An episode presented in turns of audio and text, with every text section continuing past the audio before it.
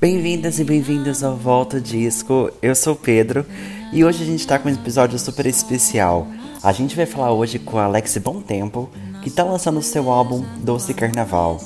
Bora lá?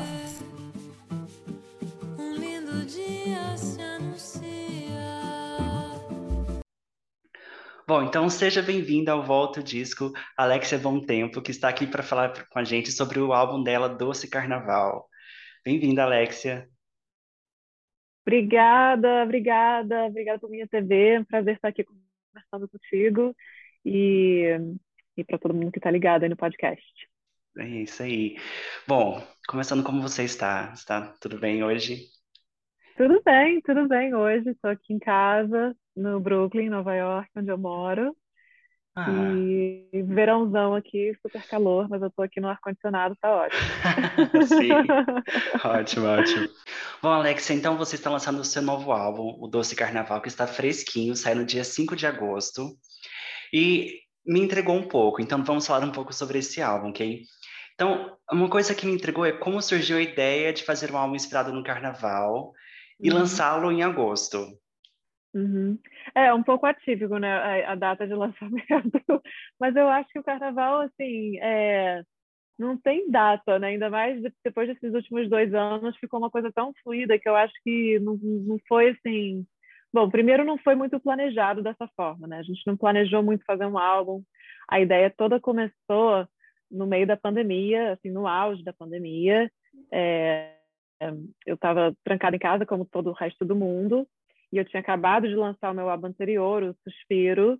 Literalmente, o álbum saiu em abril de 2020. Uhum. Então, assim, eu estava com toda um, uma agenda, achei que teria que 2020 ia ser um ano incrível, com várias coisas rolando do meu disco anterior, e aí tudo parou. E, e eu precisava de alguma coisa para fazer nova, assim, sabe? Porque é, o, o que eu estava esperando fazer eram shows do álbum do Suspiro, que eu não consegui fazer, né? Fiquei presa às lives, né? Como todo mundo, assim. Uhum. Então, eu precisava de um projeto novo, de uma coisa que me levasse para um lugar bom, de estar produzindo um negócio é, que me trouxesse aconchego, assim. E aí, o meu querido amigo Alexandre Vaz, que é um dos produtores do álbum, junto com Jake Owen, o Alexandre, a gente se conhece dos tempos do Rio de Janeiro, assim, de quando a gente morava no Rio, eu morava no Rio, ele também, a gente, ele tocava comigo, a gente ficou amigo. E aí, depois eu vim morar aqui e ele veio morar em Nova York uns anos depois e a gente sempre ficou próximo.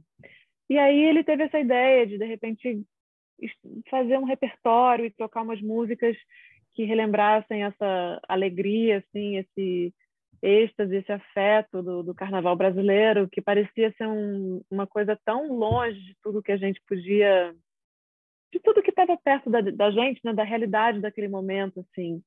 Então, é, ele teve essa ideia. A gente começou gravando uma música aqui, outra música ali, cada um na sua casa ainda, todo mundo muito isolado. E aí, conforme a coisa foi evoluindo, a gente conseguiu ir para o estúdio. O Jake Owen, que é o outro produtor do disco, tem um estúdio junto com o Mauro Refosco, que é co-produtor do disco e toca percussão em todas as faixas, e foi super é, importante na concepção sonora assim, do, do, álbum. Então a gente conseguiu se juntar no estúdio, é, tomando todos os cuidados possíveis, né? E fazer uma pequena bolha, assim, nós, nós quatro. E aí a ideia foi, foi indo, foi, foi assim, foi um, um, um projeto de pandemia, assim, que a gente foi fazendo e as, as músicas foram evoluindo e a gente ia escolhendo as músicas de uma forma completamente afetiva, assim, é um uhum. carnaval afetivo, sabe? Não é um projeto de pesquisa, não é assim, a gente não sentou e fez um planejamento, tipo, vamos fazer um álbum com músicas de carnaval, e toma aqui uma lista, aqui, lista, aqui, vamos escolher. Não foi nada assim, foi assim, vamos fazer música e vamos uhum. tocar músicas que, que levem a gente para um lugar legal. E aí tinha realmente de pano de fundo essa ideia do carnaval, acho que muito por ser aquilo que todo mundo queria e que não podia ser naquele momento, sabe? E aí a coisa foi ficando pronta e, enfim, o fato de estar sendo lançado em agosto, acho que tem mais a ver com sei lá, com o calendário aí do, do mundo, de não saber muito bem o que, que vai acontecer amanhã, a gente foi fazendo e, e não, não, se prendeu muito a datas, assim, de lançar no carnaval. Quando esse ano nem teve carnaval, assim, teve carnaval em abril, foi tudo muito, assim, fora de época. Então, a gente sentiu que a questão, assim, mais de data, de calendário, não tinha, muito, não tinha muita importância. O que era importante realmente era o sentimento, mensagem, assim. Uhum, exatamente, entendo, entendo. Então, eu, eu queria comentar um pouco sobre as faixas e você me disse que vem de um, de um lado muito natural, foi uma coisa que foi surgindo naturalmente. Mas no álbum você passeia de Chico Buarque a Rapunzel, e como que uhum. foi essa mistura de, de compositores no, no álbum? Então, acho que foi assim, natu muito natural, sabe? Como eu falei, não foi muito planejado, assim, tipo, precisamos de uma música que seja desse compositor, ou desse, ou esse, porque senão a gente ia fazer dez discos, né? Porque se a gente fosse uhum. falar de todos os compositores, né, e de todos, as, todos os, os é, todos os segmentos, assim, da música de carnaval no Brasil, todos os carnavais do Brasil, a gente não ia conseguir reunir aquilo tudo num, num, álbum, assim, sabe? Então, eu acho que a gente encarou realmente que a escolha do repertório seria seria afetiva, assim, músicas que que, que têm uma relação comigo, assim, que por exemplo, Rapunzel foi uma música muito assim da minha adolescente, assim, sabe? Sim. De Daniela, trio elétrica, aquela onda. Então, assim, foi muito. Quando eu lembrei, eu falei, ah, essa, vamos realmente vamos transformar essa música numa outra coisa. É, deixa eu ver aqui mais. É, Banho de Cheiro foi uma música que o Alexandre teve a ideia, assim, meio que tocando a música. E realmente, quando ele começou a tocar a música, ele levou ela para aquele outro lugar completamente diferente, né?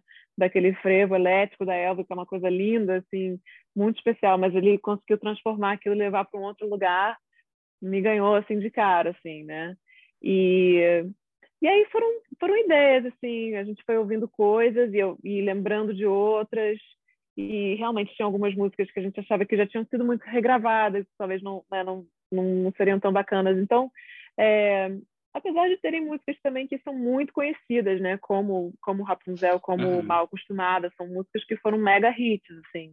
E aí você tem um pouco outras que são um pouco assim menos óbvias como Direito de Sambar, que é uma música do Batatinha, assim que nem tanta gente conhece, e, e Três da Manhã, que é uma música do Erivelto Martins, que o João Gilberto cantava nos shows e que o Moraes gravou num disco também, que é um disco meio pouco conhecido assim do Moraes.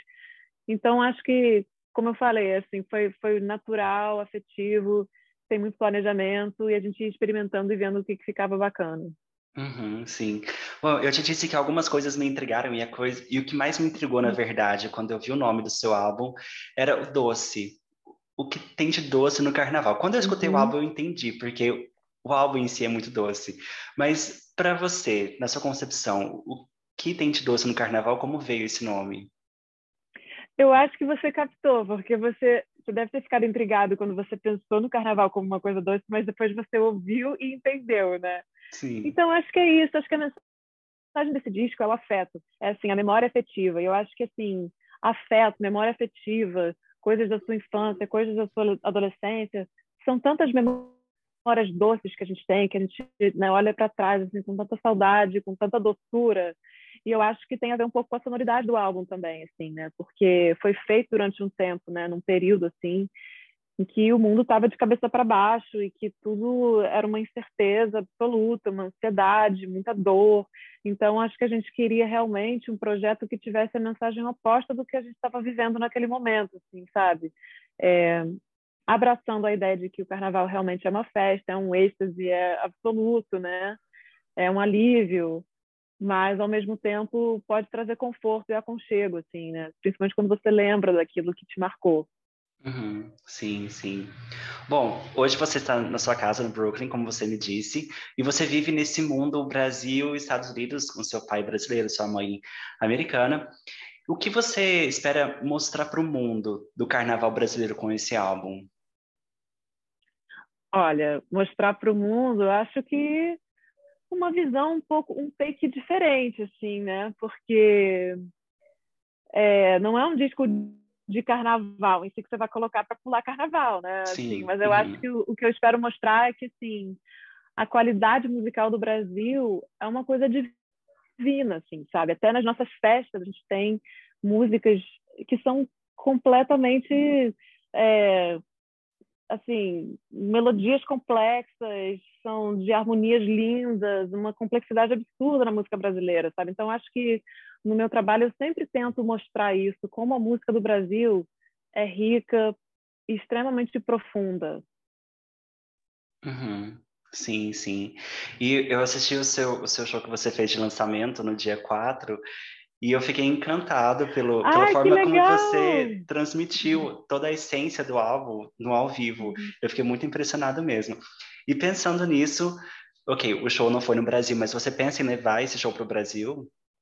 Com certeza, a gente está planejando para o ano que vem, provavelmente em janeiro, assim, no verãozão do, do, Brasil, levar esse show. Vai ser um prazer absurdo. Assim, faz muito tempo que eu não faço show no Brasil, então estou super uhum. ansiosa mas no momento você está focando em fazer shows fora do Brasil?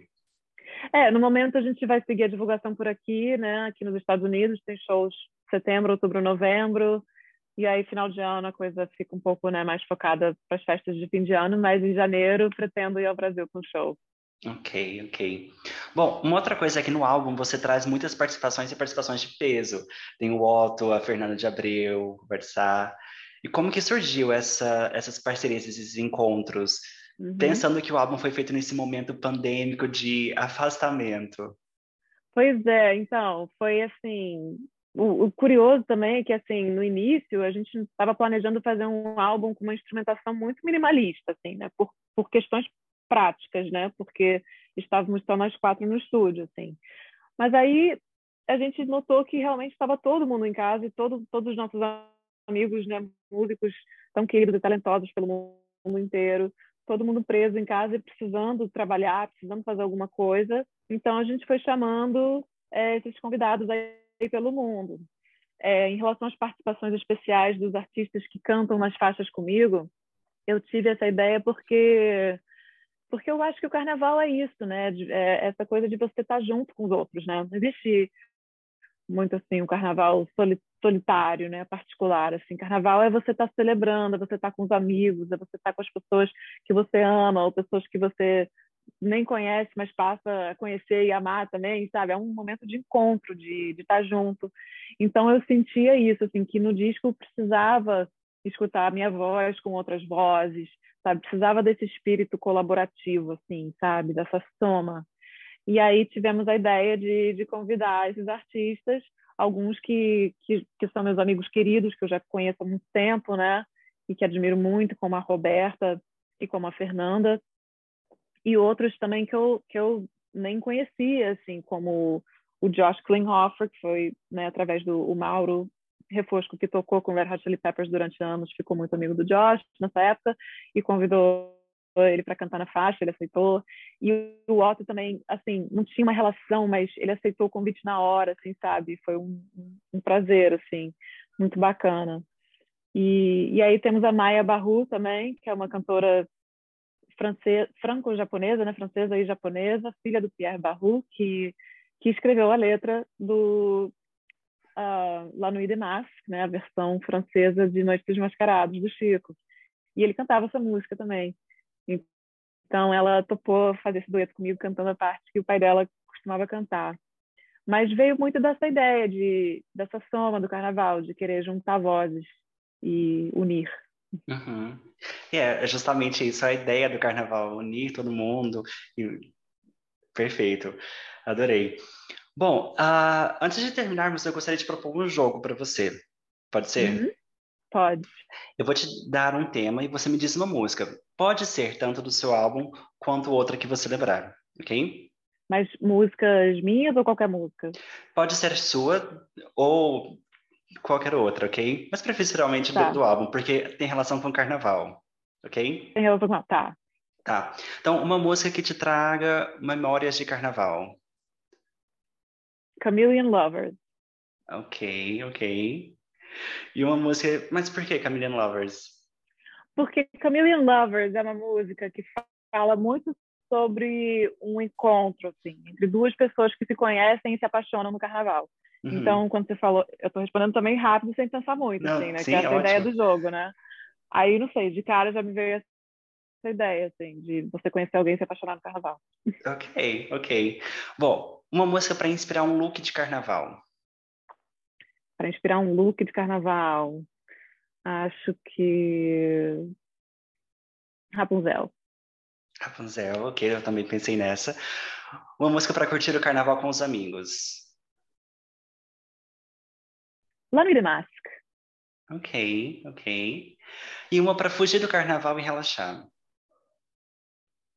Banho de cheiro. De cheiro, ok. muito bem, muito bem. Muito obrigado. Bom, eu quero te agradecer muito, Alexia, por ter dedicado um tempo para conversar comigo sobre, sobre o álbum. Quero que você deixe uma mensagem convidando as pessoas para escutarem o Doce Carnaval, porque precisamos, eu acho que precisamos desse, desse afeto, desse carinho, dessa memória, principalmente agora que estamos voltando a viver, voltando a respirar. Uhum.